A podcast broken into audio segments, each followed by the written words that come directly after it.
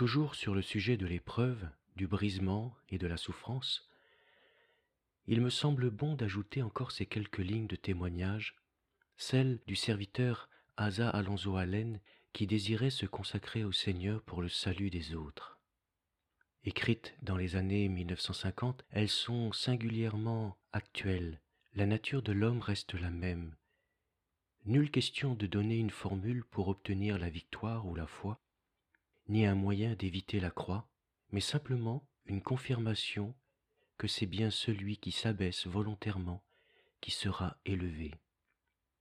L'œuvre de la croix se lie à chaque ligne, car c'est une médecine amère pour le chrétien charnel et égoïste, mais acceptée avec contrition et foi, elle devient un sûr remède contre notre impuissance spirituelle. Nous allons séquencer ce texte en quatre parties. Premièrement, l'abnégation ou le renoncement à soi-même. Deuxièmement, se charger de sa croix pour suivre Jésus. Troisièmement, il faut que je diminue du texte de Jean 3.30, il faut qu'il croisse et que je diminue. Et quatrièmement, il faut qu'il croisse, tiré du même texte. Premièrement, l'abnégation ou le renoncement à soi-même. Luc 9.23 nous dit, Si quelqu'un veut venir après moi, qu'il renonce à lui-même, qu'il se charge chaque jour de sa croix et qu'il me suive. Le chemin que Jésus a suivi est un chemin de renoncement à soi. Vous prenez connaissance de ce témoignage parce que vous désirez le suivre. Alors renoncez à vous-même. On a dit de lui, personne n'a jamais parlé comme cet homme, et j'ajouterai que peu d'hommes ont jamais vécu comme cet homme. Bien peu ont appris à renoncer à eux-mêmes. Nous lisons dans l'Écriture que Jésus, en Marc 1.35, comme il faisait encore fort obscur, s'étant levé, sortit et s'en alla dans un lieu écarté pour prier. Et ceux qui voudraient faire les mêmes œuvres que lui ne se trouvent que peu ou pas de temps pour la prière. Peu nombreux sont ceux qui supportent la solitude. Ils font de belles prières en public ou quand on les entend, mais les heures de prière solitaire pendant la nuit n'apportent pas de gloire à leur ego, car notre moi préfère un endroit plus confortable où se remettre à dormir, le moi dit le repos m'est nécessaire. En public, il s'engagera peut-être avec le sourire à donner une heure tôt le matin ou la nuit pour prier, tout heureux d'avoir fait ce sacrifice et de penser que son voisin aura une bonne opinion de lui. Mais quand son réveil sonnera, il l'arrêtera et se rendormira, se disant que cela ne sert à rien de prier quand on n'en ressent pas le besoin. Jésus a dit qu'il renonce à lui-même. Ceci est un sacrifice, le vrai, que Dieu honore. Au début de mon ministère dans le sud du Missouri, des foules vinrent assister à mes réunions. Mais pendant une semaine, personne ne répondit à l'appel. Nous comprîmes, ma femme et moi, que cela devait changer, et nous décidâmes de passer une nuit en prière pour que des âmes puissent être sauvées. Nous étions déjà très fatigués, car la réunion avait duré longtemps et s'était révélé difficile de surcroît. La lassitude commençait à nous gagner et il nous semblait même impossible de rester éveillés. À chaque instant, nous devions nous réveiller l'un l'autre. Il n'y avait ni cri, ni excitation, rien pour nous tenir éveillés, pas de musique, sinon que de savoir que dans cette belle localité, dont Dieu nous avait donné la responsabilité, des âmes se perdaient. Et nous avions promis à Dieu de prier jusqu'à la victoire, comme Jacob. Au lever du soleil, nous savions que nous avions tenu notre promesse et savions aussi que quelque chose allait se passer. Nous étions impatients d'arriver au soir, car, en effet, ce fut la victoire. L'un après l'autre, les auditeurs répondirent à l'appel, jusqu'à ce que dix-neuf eussent trouvé le salut et chantent les louanges de Dieu. Ceci se passait dans une petite école de campagne, avec un serviteur qui prêchait seulement depuis trois semaines. Quand nous rentrâmes ce soir-là, nous avions appris une leçon. Il vaut la peine de renoncer à un repos légitime, il vaut la peine de prier jusqu'à l'exaucement. Le moi dit prie si tu en as envie. Le renoncement à soi dit prie n'importe quand et quoi qu'il t'en coûte. Il y a des moments où la prière est une joie, un rafraîchissement pour l'âme lassée, mais il est des moments où la prière signifie rencontrer l'ennemi sur le champ de bataille, s'emparer par la force des choses qui sont à nous, de droit, mais dont Satan voudrait à tout prix nous priver. Parfois, nous devons lutter dans la prière comme Jacob quand il s'écria Je ne te laisserai point aller que tu ne m'aies béni. Genèse 32, 26. La réponse est parfois lente à venir, et nous devons, en ce cas, persévérer comme Daniel pendant trois semaines entières. Daniel 10, verset 2. D'autres fois, ce combat peut nous laisser anéantis, les nerfs usés, comme ce fut le cas pour Élie quand il eut fait tomber le feu et la pluie. Voyez 1 Roi chapitre 18 et 19. Dans ce cas, la prière exige un renoncement à soi, mais cela en vaut la peine. Il n'y a que celui qui croit dans la puissance de la prière qui, afin de prier, renoncera au repos qu'exige son corps et aux occupations que demande notre entendement. Mais la promesse de Dieu est formelle. Tout ce que vous demanderez avec foi par la prière, vous le recevrez. Matthieu 21-22. La prière résolue est la source de la plus grande puissance qu'il y ait sur terre l'Église primitive a prié dix jours et ce fut le miracle de la Pentecôte. Moïse a passé quarante jours au sommet de la montagne, parlant avec Dieu, et son visage était si resplendissant qu'il devait porter un voile. Georges Muller a prié et reçu au cours de sa longue vie un million de dollars pour s'occuper de deux mille orphelins. Jésus monta sur la montagne pour prier et revint pour chasser des démons qui ne sortent que par la prière et le jeûne. Marc 9, 29. Certes, il n'a pas dit au malheureux Père, cette sorte de démon ne sort que par la prière et le jeûne. Attends jusqu'à ce que j'ai pu accomplir ces actes.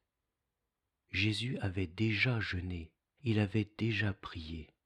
Le renoncement à soi, le jeûne et la prière faisait partie de sa vie quotidienne. C'était une habitude de vie. Il priait d'abord, et quand il se trouvait en présence d'une détresse, il avait déjà acquis la victoire. Ainsi était-il prêt à répondre à tous les besoins qu'il rencontrait.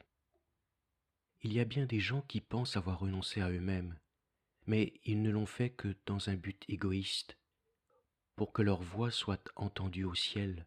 Voir Ésaïe 58, versets 3 jusqu'à 7. Le jeûne est une partie importante du renoncement à soi, d'autant que le désir d'une nourriture riche, savoureuse et agréable est l'un des plus forts désirs du moi. Ce fut pour de la nourriture qu'Ésaü vendut son droit d'aînesse. Au désert, Satan s'approcha tout d'abord de Jésus pour le tenter dans son besoin de nourriture. Paul, le grand apôtre de la puissance, déclare qu'il jeûne souvent. 2 Corinthiens 11, 27. La nourriture en elle-même n'est pas péché, mais si on lui accorde une importance exagérée, et si elle devient une idole, si elle nous empêche de renoncer à nous-mêmes, elle devient péché. Paul avertit les Philippiens en leur disant Ne tombez pas dans le piège de ceux qui marchent en ennemis de la croix du Christ. Leur fin est la perdition. Ils ont pour Dieu leur ventre et mettent leur gloire dans ce qui fait leur honte, n'ayant de pensée que pour les choses de la terre. Philippiens 3, 18 à 19. Nombreux sont ceux qui, aujourd'hui, préfèrent se priver de ce que Dieu a de meilleur plutôt que d'un bon repas et qui, cependant, voudraient posséder la puissance miraculeuse de Dieu. Il m'a été très dur de rester à genoux dans ma chambrette, alors que les fumées d'un bon repas parvenaient jusqu'à mes narines. Et ce fut seulement lorsque je m'en détournai résolument que j'entendis la voix de Dieu. À ce moment précis où je prouvais à Dieu qu'il était plus pour moi que la nourriture, et que mon ventre n'était pas mon Dieu. Le jeûne en lui-même ne peut donner la puissance d'opérer des miracles s'il n'est pas observé convenablement les Israélites du temps d'Ésaïe s'écrièrent À quoi bon nous sert-il de jeûner si tu n'y prends pas garde? Ésaïe 58, 3. La réponse de Dieu par son prophète fut Or, au jour où vous jeûnez, vous allez à vos affaires et vous accablez de travail tous vos ouvriers. Oui, vous ne cherchez que disputes et querelles, et vous allez jusqu'à frapper du poing brutalement. Vous ne jeûnez pas comme vous devriez le faire en un tel jour, de manière que votre voix soit entendue là-haut. Versets 3 et 4. Si le jeûne doit nous aider à faire entendre notre voix là-haut, il faut qu'il soit absolument accompagné d'une réelle recherche de Dieu et d'un examen approfondi de nos cœurs. Nous devons avoir la vision de notre très grande responsabilité vis-à-vis de nos frères. Pour être efficace, un jeûne doit être pratiqué sans égoïsme aucun. Voici le jeûne auquel je prends plaisir, dira Dieu, c'est de briser les chaînes injustes, de dénouer les liens de tous les jougs, de renvoyer libres ceux qu'on opprime, de rompre tout lien de servitude. C'est de partager ton pain avec l'affamé, de recueillir dans ta maison les malheureux sans asile, de revêtir ceux qui sont nus, et de ne jamais te détourner de ceux qui sont ta propre chair. Versets 6 et 7. Quand on jeûne selon la méthode divine, cette promesse est pour nous. Alors, la lumière se lèvera comme l'aurore, et ta guérison avancera promptement.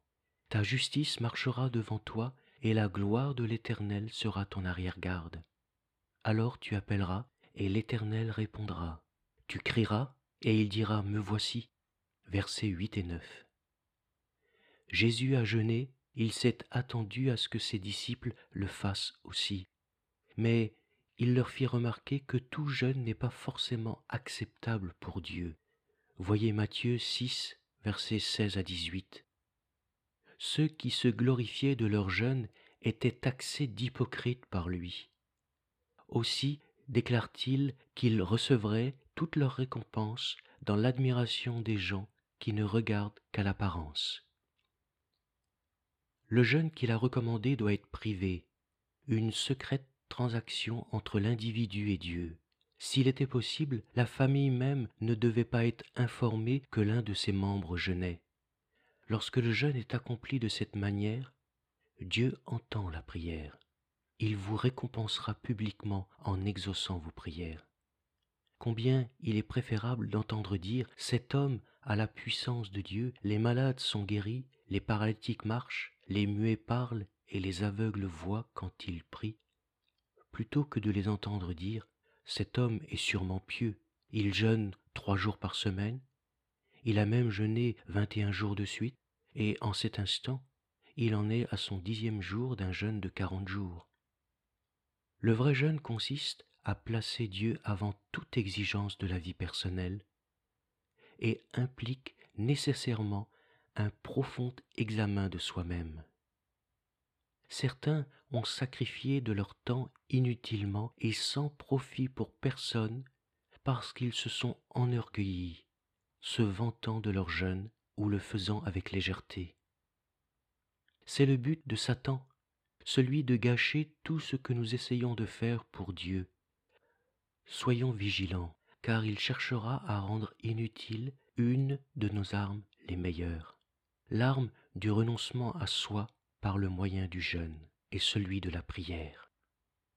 Si Paul affirme d'une part que le corps du mari ou de la femme appartient à l'autre conjoint, il dit d'autre part qu'il est sage pour les époux de mettre Dieu en premier pendant un temps et d'un commun accord, afin que lui occupe toutes leurs pensées et qu'ils puissent jeûner et prier ensemble.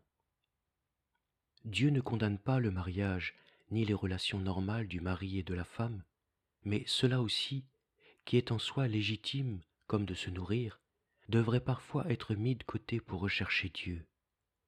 Plus nous marchons près de Dieu, plus la puissance sera grande dans notre vie, et cette intimité ne s'obtient qu'ainsi. Jacques 4, 8 nous dit Approchez-vous de Dieu, et il s'approchera de vous. le renoncement à soi vous privera souvent d'une bonne compagnie dont vous pourriez jouir. Mais si vous voulez la victoire de Dieu dans votre vie et à travers votre vie, il faut choisir sa compagnie avant tout. La communion des enfants de Dieu est belle et nécessaire, surtout pour les jeunes dans la foi. Mais il y a une autre communion infiniment plus nécessaire. 1 Jean 1.3 nous dit, Nous sommes en communion avec le Père et avec son Fils Jésus-Christ. Ceux qui apportent la délivrance aux malades et aux affligés, ceux qui gagnent des âmes à Christ, passent beaucoup de temps seuls avec Dieu avant de paraître devant les hommes. Tout ceci ne peut être acquis en un instant. La puissance est le fruit de l'attente devant Dieu dans la prière. Le moi est toujours pressé, mais ici encore, il faut renoncer à ce moi et penser à la bénédiction de la Pentecôte, laquelle fut accordée après dix jours d'attente. La vision de Daniel lui fit donner après vingt-trois jours de prière. Parce que Moïse ne sut pas attendre pour s'informer des méthodes de Dieu et de sa volonté, il dut rester quarante ans au désert avant d'être l'instrument préparé pour donner la délivrance à Israël. Le psaume 37, verset 7 nous dit Abandonne-toi en paix à l'Éternel et mets ton espoir en lui par la foi. L'attente est un art presque perdu aujourd'hui. Tout se fait à la hâte. Tant de choses s'obtiennent simplement en pressant sur un bouton. Mais point de bouton à presser, point de formule magique pour obtenir la puissance dans sa propre vie chrétienne. L'homme qui s'est attendu à Dieu dans la prière commande aux démons de sortir et l'être tourmenté est libéré. L'homme qui n'a pas de temps à perdre, entre guillemets, dans la communion avec Dieu, prononcera les mêmes paroles, semble agir de la même façon, mais rien ne se passe. L'attente devant Dieu n'est pas du temps perdu. Bien qu'il vous puisse paraître à vous-même comme aux autres que vous ne faites rien, cette attente comprend le jeûne, la prière et aussi la simple attente. Lorsque nous prions, nous parlons à Dieu, mais quand nous avons tellement prié qu'il ne nous reste plus rien à dire, c'est alors qu'il nous faut attendre la réponse de Dieu dans le silence. Laissez Dieu vous parler. Le moi est agité, occupé et impatient désirant toujours attirer l'attention ou obtenir la récompense, ou encore agir. Il s'occupe de ce qui concerne le monde. Et pourtant, il est bien écrit, si quelqu'un veut venir après moi, qu'il renonce à lui-même. Luc 9, 23. Voulez-vous le suivre? Voulez-vous faire les œuvres qu'il fit? Voulez-vous la victoire dans votre vie sur tous vos ennemis? Alors attendez-le dans la prière jusqu'à ce qu'il parle à votre âme et vous dévoile les choses auxquelles le moi n'a pas encore renoncé. Que sa vie de renoncement devienne votre modèle. Alors vous serez sur le chemin qui mène à la puissance qui opère des miracles. Luc 9, 23 nous le rappelle. Si quelqu'un veut venir après moi, qu'il renonce à lui-même, dans les détails de sa vie, qu'il se charge de sa croix dans les détails de sa vie et qu'il me suive. Deuxièmement, se charger de sa croix pour suivre Jésus. Le gain du renoncement à soi sera minime si vous ne vous chargez pas de votre croix pour suivre Jésus. La croix, c'est l'effort, le fardeau, la souffrance ou le sacrifice que nous pourrions éviter, mais dont nous nous chargeons ou que nous endurons volontairement pour apporter le salut, la délivrance ou la guérison à ceux que nous ne pouvons atteindre autrement. Regardant à Jésus qui, en vue de la joie qui lui était offerte, a souffert la croix. Hébreux 12, verset 2. Or, il s'avère que Jésus n'aurait pas été obligé d'endurer la croix. Le soir de son arrestation, il déclara qu'à cette heure même, il aurait pu prier le Père qui lui aurait alors envoyé douze légions d'anges pour le sauver. Matthieu 26, 53-54. Jésus alla à la croix parce qu'il avait décidé dans son cœur d'obéir à Dieu, d'accomplir les Écritures et de délivrer la race humaine, pécheresse et perdue, de la double malédiction du péché et de la maladie.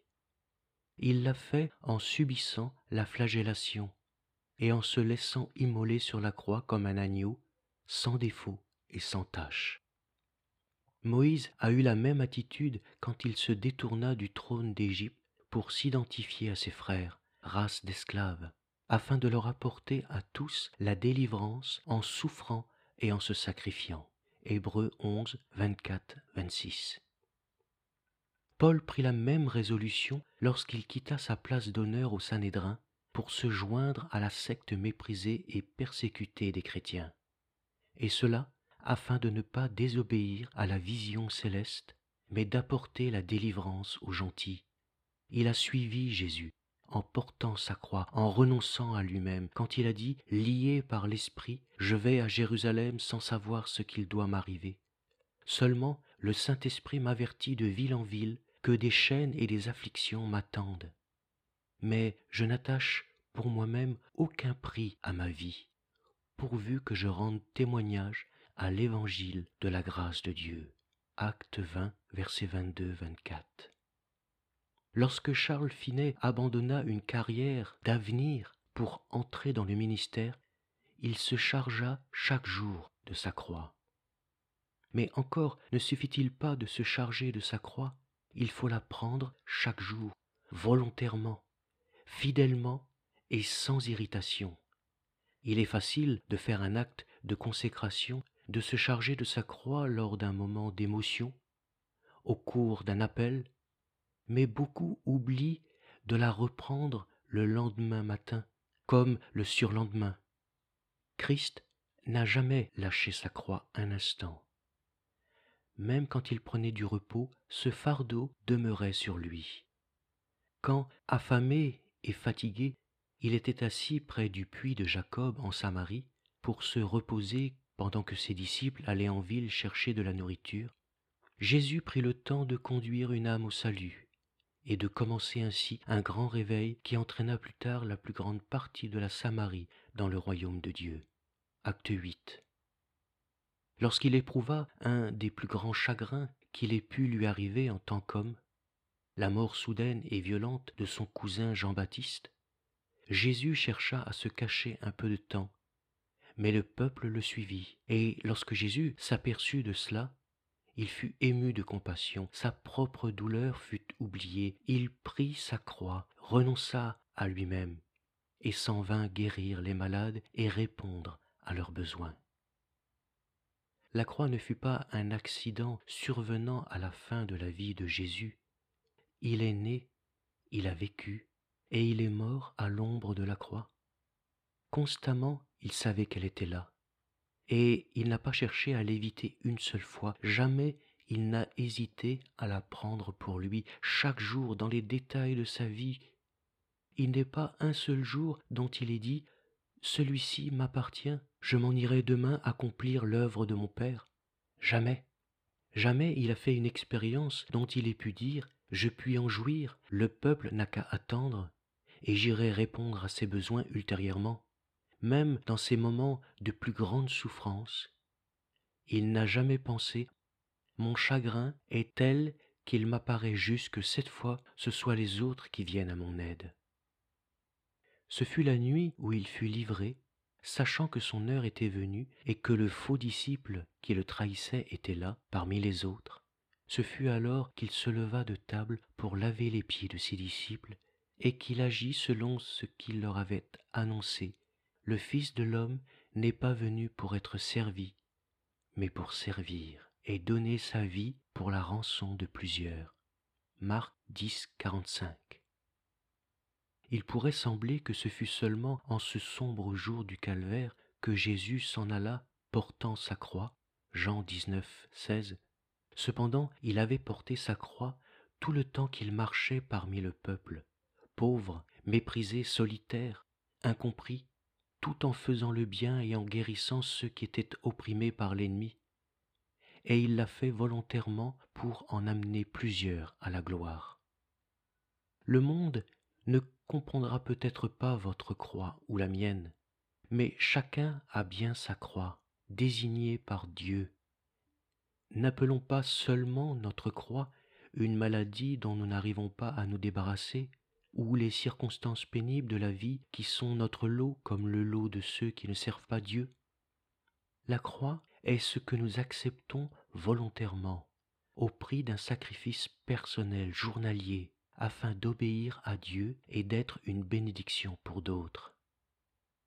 Vous êtes-vous glorifié de porter votre croix? Alors vous avez simplement pitié de vous-même en raison des circonstances de la vie. Avez-vous volontairement pris sur vous les fardeaux, les souffrances et les peines des autres afin de les en décharger et pour apporter délivrance et salut à ceux qui en avaient besoin? Vous prétendez vouloir posséder la puissance qui opère des miracles, mais êtes-vous prêt vraiment à en payer le prix?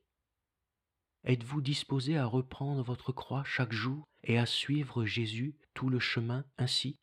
Suivre Jésus entièrement c'est le suivre au Jourdain, où il fut rempli de l'Esprit, puis au désert, puis dans les heures de jeûne et de prière, dans les heures où son service ne fut pas apprécié, à travers les incompréhensions et les persécutions, dans les nuits d'intercession solitaire et de jeûne.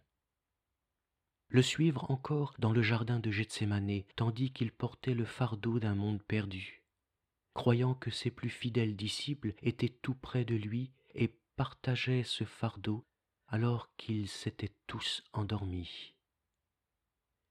Il faut le suivre dans la salle du tribunal où de fausses accusations sont prononcées contre lui et où d'injustes décisions sont prises. Le suivre enfin là où il fut battu de verge. Aucun recul n'est permis, même devant la douleur, et les souffrances de la croix. Vous vous écrirez sans doute, mais je vais donc perdre entièrement ma vie? C'est bien cela. Cependant, Jésus a dit, Celui qui voudra sauver sa vie la perdra, mais celui qui perdra sa vie à cause de moi et de l'Évangile la sauvera. Marc 8, verset 35. C'est ici la vie abondante, la vie de puissance, la vie de victoire, déjà personnelle. Elle vous donnera une réelle satisfaction et l'assurance que votre existence n'a pas été vaine. Savoir que nous avons marché dans les pas du Fils de Dieu vaut certainement n'importe quel sacrifice. Troisièmement, il faut que je diminue. Du texte Jean 3.30. Avec ce texte, Dieu m'entreprit au sujet de mon orgueil je n'avais jamais cru être orgueilleux. Si une telle pensée me venait à la suite d'une prédication, ou par accusation directe, ou même par l'action de l'Esprit, je m'excusais comme tant d'autres. Mais Dieu le nomma péché. Regard hautain et cœur enflé sont péchés. Proverbe 21.4. À la lumière de sa présence, il était inutile de tenter des explications. Comme Jean-Baptiste jadis, je fus obligé de reconnaître mon entière dépendance de Dieu et combien mes propres efforts étaient vains. Je réalisais, comme je ne l'avais jamais fait auparavant, que mes efforts étaient si vains que Dieu devait avoir l'entière direction de ma vie. Avant que ceci pût arriver, ma personnalité propre, mes talents, ma connaissance, mes capacités naturelles devaient diminuer d'importance à mes yeux. Depuis lors, j'ai découvert que la puissance et le succès du ministère d'un homme sont en proportion de la grandeur de Dieu qu'il place dans sa vie. Les disciples du Nouveau Testament dépendaient entièrement du Seigneur qui agissait avec eux, confirmait sa parole pour des miracles qui l'accompagnaient. Marc 16, 20 il ne s'attribuait aucune sainteté ou puissance personnelle, capacité personnelle. Bien qu'à leur parole, un homme paralysé depuis quarante ans et qui devait être apporté à l'endroit où il pouvait mendier pour vivre, fut instantanément guéri au point non seulement de marcher, mais également de courir, de sauter, de louer Dieu. Ces disciples étaient les hommes mêmes qui jadis s'étaient réjouis en disant Seigneur, même les démons nous sont soumis, assujettis en ton nom. Luc 10, 17. Maintenant qu'ils ont diminué à leurs propres yeux, ils sont prêts pour un plus grand ministère. Écoutons-les parler. Pourquoi avez-vous les yeux arrêtés sur nous, comme si c'était par notre puissance ou par notre propre piété que nous eussions fait marcher cet homme? Acte 3, versets 12 à 16. C'est seulement dans la mesure où la présence de Dieu augmente dans la vie individuelle de ses disciples que la puissance augmente, que la victoire apparaît. Ce constat ne peut se réaliser avant que le moi ait disparu. Si seulement les serviteurs de Dieu, les laïcs, mais aussi chaque témoin du Christ, pouvaient réaliser que ce n'est point par la force ou par la puissance, mais par mon esprit, dit l'Éternel des armées. Zacharie 4, 6. La force et la puissance auxquelles il fait allusion ici sont celles de l'homme et non celles de Dieu, elles sont naturelles et non surnaturelles, car il y a bien deux sources de puissance. Beaucoup de grandes organisations ecclésiastiques aujourd'hui se vantent de leur puissance, de leur influence ou de leur popularité. Ce pouvoir et cette influence proviennent de la magnificence de leurs grandes églises, de leur imposant compte en banque, de leur force numérique, de leur excellente organisation et de leurs relations avec les gens. Bien qu'ils aient la fortune et l'influence, nombre d'entre eux ne prétendent même pas être nés de nouveau par la puissance de Dieu, mais sont entrés dans l'Église comme dans un club. Le magnifique talent que déploient ces églises, leur service d'adoration bienfaisant engendre le sommeil spirituel. Leur belle forme, tout cela contribue à les rendre populaires ainsi ont-elles de la puissance dans le monde des pécheurs religieux et respectables. Inspiré par le Saint-Esprit, Paul nous met en garde contre de tels gens affichant l'apparence de la piété, mais ayant renié ce qui en fait la force, et nous a ordonné de nous en séparer. 2 Timothée 3.5 Si Dieu parlait subitement, comme il le faisait autrefois à travers ses prophètes, dans un de ces cultes soigneusement organisés et préparés, et l'interrompait en dénonçant le péché et en appelant à une vie de sainteté, ces gens-là seraient assurément offusqués. Ils ne laissent aucune place dans leur culte à la manifestation surnaturelle de la puissance de Dieu, remettant en cause les influences mondaines. Il est vrai qu'un certain sentiment de sécurité et de puissance nous envahit lorsque nous avons achevé la construction d'une belle église, quand toute son organisation marche bien, quand la crainte de ne pas pouvoir faire face à nos obligations financières a disparu, et que nous atteignons les foules avec l'Évangile, nous ne ressentons pas le besoin pressant du miracle de Dieu. Rien de tout cela n'est faux en soi, et nous pouvons en remercier Dieu, mais toutes ces choses ne valent rien sans la vie. Elles ne sont que coquilles vides, vases vides, aucun parfum à l'intérieur, si la puissance surnaturelle de l'Esprit de Dieu n'est pas présente. C'est une simple tour de Babel s'élançant vers le ciel et condamnée à la faillite et à la confusion, bien qu'apparemment ce soit le succès. C'est précieux d'avoir du talent et de le consacrer à la gloire de Dieu.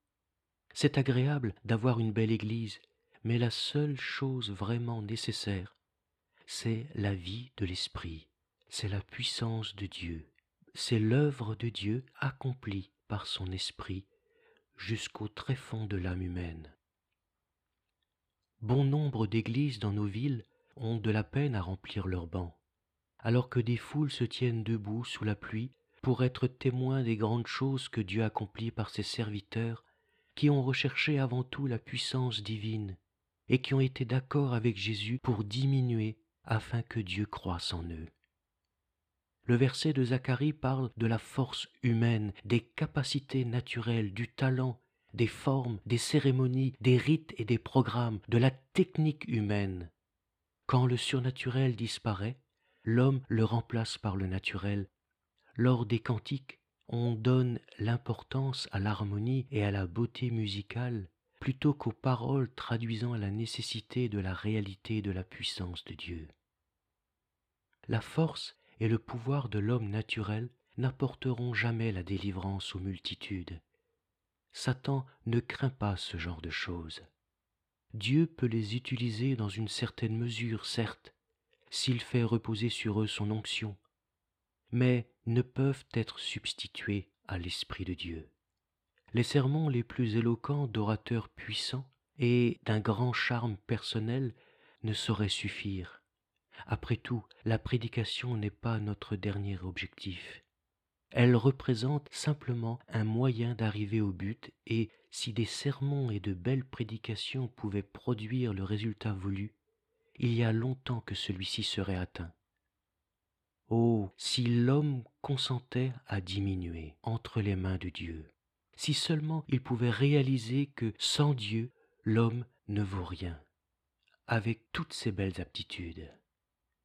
Si seulement les prédicateurs pouvaient comprendre que ce n'est pas la beauté ou la puissance de leurs sermons qui produisent des résultats, mais uniquement la puissance de Dieu en eux et à travers eux.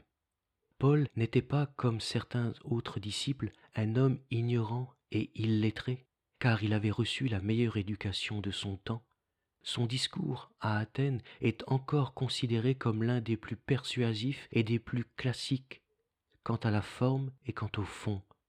Voir Acte 17, versets 22 à 31. Son éducation et sa réputation étaient telles qu'il pouvait déclarer à ses amis ce n'est pas que je n'eusse sujet, moi aussi, de me confier en la chair, si d'autres croient pouvoir se confier en la chair, je le puis bien davantage. Philippiens 3, 4. Mais Paul a mis de côté tout cela et s'est plus à diminuer pour laisser la puissance de Dieu passer à travers lui. Mais ce qui était pour moi un gain, je l'ai considéré comme une perte à cause de Christ. Philippiens 3, 7.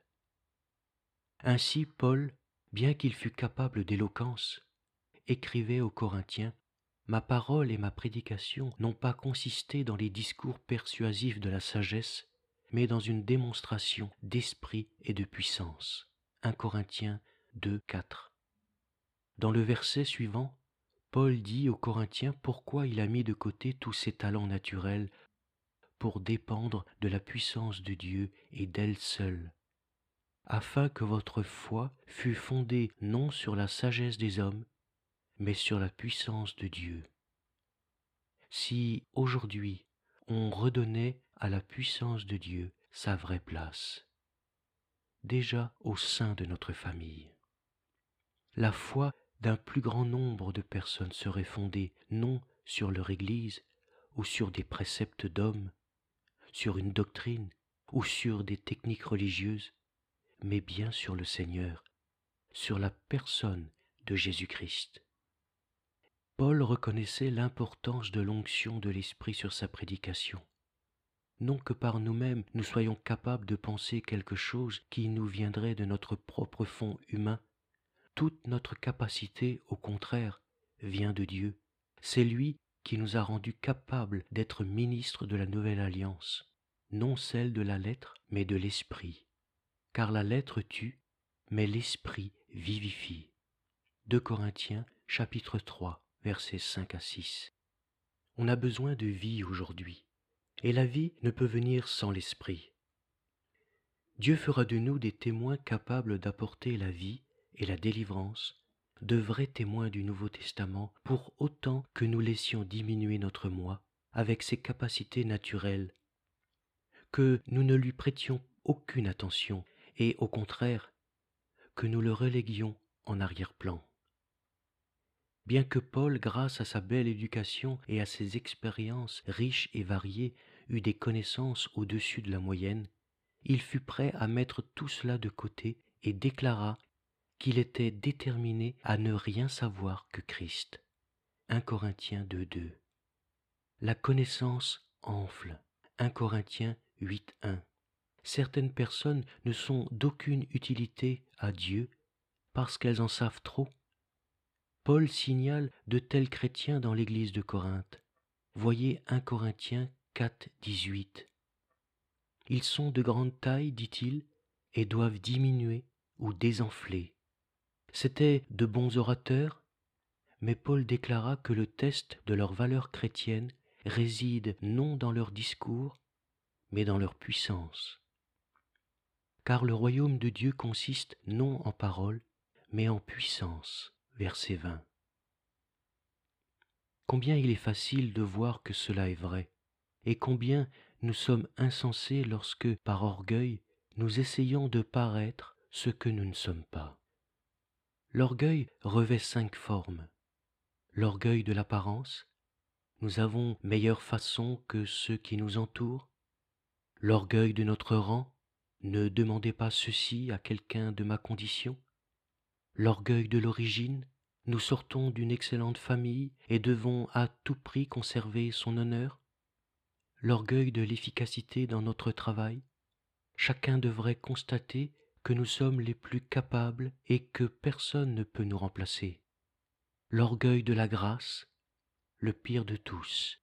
Nous sommes orgueilleux de nos mérites spirituels, orgueilleux de la longueur de nos jeûnes, orgueilleux de nos visions, de nos songes, de nos révélations, orgueilleux des dons que nous croyons posséder, de notre position, vis-à-vis des autres, du sentiment que nous avons d'être un favori de Dieu, et, comble, nous en venons même à devenir orgueilleux de notre humilité. Quelque forme que revête notre orgueil, il nous gonfle comme un ballon de baudruche. Aussi, la toute première chose que nous devons faire afin de pouvoir acquérir la véritable puissance de Dieu, c'est de diminuer. Car quiconque s'élève sera abaissé, et quiconque s'abaisse sera élevé. Luc 14, 11. Dieu résiste aux orgueilleux, mais il fait grâce aux humbles. Jacques 4, verset 6. Comment donc voulez-vous que Dieu travaille avec vous en confirmant la parole par des signes et des miracles quand il déclare qu'il vous résiste? Oui, je dois diminuer.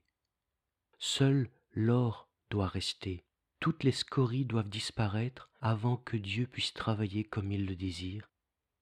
Il reste bien peu de choses lorsqu'elles ont été éliminées. Et puis quatrièmement, il faut qu'il croisse, du même texte que Jean 3.30.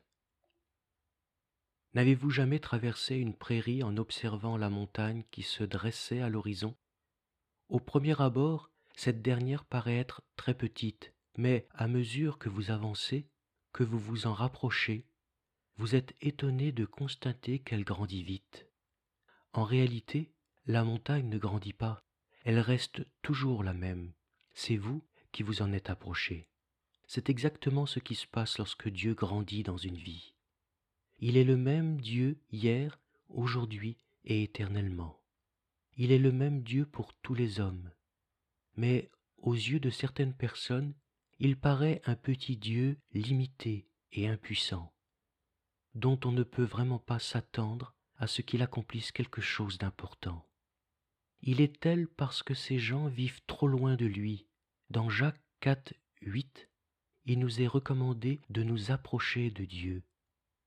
Dieu est très lointain pour beaucoup parce qu'ils ont laissé tant de choses les séparer de lui. Quelques-uns même s'approchent de lui du bout des lèvres, tandis que le cœur en est bien éloigné. Matthieu 15, verset 8. Et Dieu dit de ceci qu'il l'honore en vain. Le seul moyen de s'approcher de Dieu, c'est de rechercher de tout son cœur et sérieusement tout ce qui nous sépare de lui, et de s'en débarrasser par sa grâce et par son action divine. L'orgueil, à coup sûr, maintient Dieu à distance. L'Éternel reconnaît de loin les orgueilleux. Psaume 138, 6. Or, Dieu ne peut pas travailler avec vous s'il est éloigné de vous. Vous devez venir à lui avec humilité. Certains excusent le manque de puissance dans leur vie en disant Le jour des miracles est passé, l'Église est établie maintenant et n'a plus besoin de miracles. Une telle affirmation ne peut être prouvée par l'Écriture. Jésus est le même hier, aujourd'hui et éternellement. Hébreux 13, 8. La main de l'Éternel n'est pas trop courte pour délivrer, ni son oreille trop dure pour entendre, mais ce sont vos iniquités qui ont mis une barrière entre vous et votre Dieu. Ésaïe 59, versets 1 et 2. N'accusez pas Dieu de votre manque de victoire et de puissance, mais mettez le blâme là où il doit être mis. C'est vous qui êtes trop loin de Dieu à cause de vos nombreux péchés, qui vous séparent de lui. Des amis ou vos bien-aimés se dressent aussi entre lui et vous. Jésus a dit, Celui qui aime son père ou sa mère plus que moi n'est pas digne de moi. Celui qui aime son fils ou sa fille plus que moi n'est pas digne de moi. Les soucis de la vie peuvent aussi vous séparer de Dieu, compromettre la récolte, la rendre infructueuse. Certains accordent toutes leurs pensées aux affaires de cette vie, comme s'ils devaient vivre pour l'éternité. Dieu ne peut pas travailler avec eux, car pour être près du cœur de Dieu et ressentir sa compassion pour les perdus et les souffrants, il faut se rappeler continuellement que la vie est courte, que l'éternité est une échéance solennelle et inévitable. D'autres restent éloignés de Dieu par ignorance de ce que Dieu est véritablement, et de ce qu'il a fait, et de ce qu'il veut faire. Ils ne peuvent donc pas le louer. Or, c'est la louange qui nous conduit dans la présence de Dieu. Entrer dans son temple avec des actions de grâce. Psaume 104, verset 4. Quelques-uns de ceux qui entendront ces paroles ne savent pas que Dieu désire tellement s'approcher de ses enfants qu'il offre son Esprit Saint afin de pouvoir, par lui, habiter non auprès d'eux, mais bien au-dedans d'eux.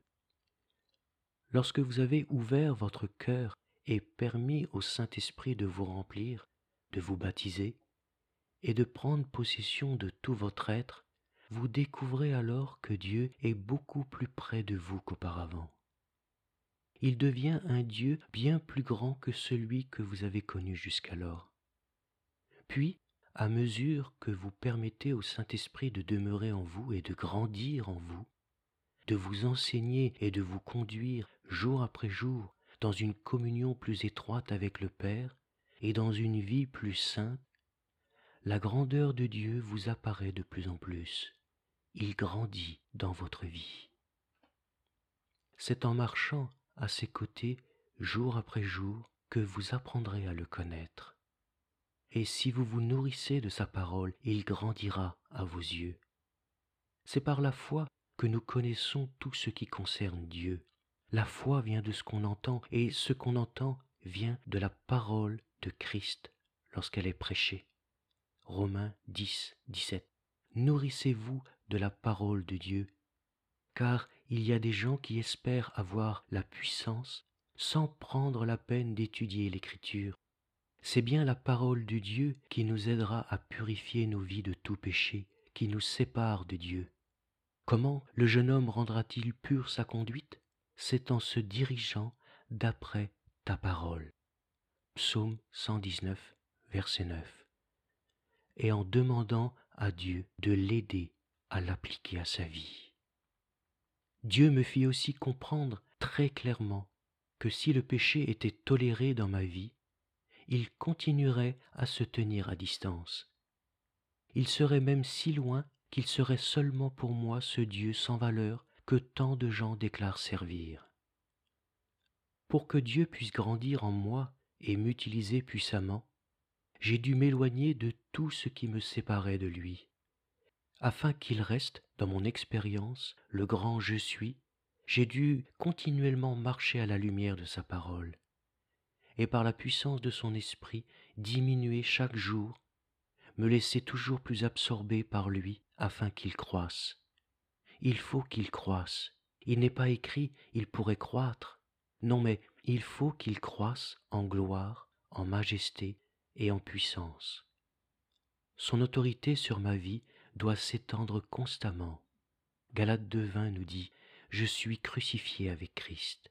Si je vis, ce n'est plus moi qui vis, c'est Christ qui vit en moi. Frères et sœurs, soyez richement bénis au nom de Jésus-Christ. Amen.